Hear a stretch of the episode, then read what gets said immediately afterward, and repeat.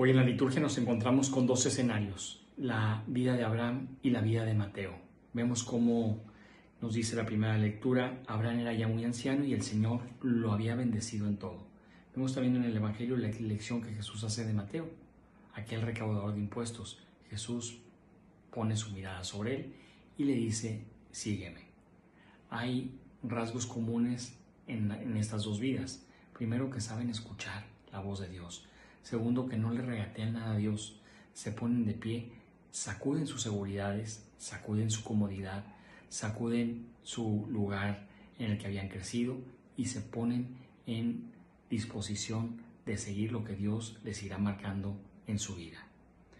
Tú en tu matrimonio, en tu soltería, en tu profesión, aprendes a escuchar la voz de Dios, eres un buen cristiano, tratas de ser coherente, reflexiónalo y sigue a Jesús en lo que te vaya pidiendo.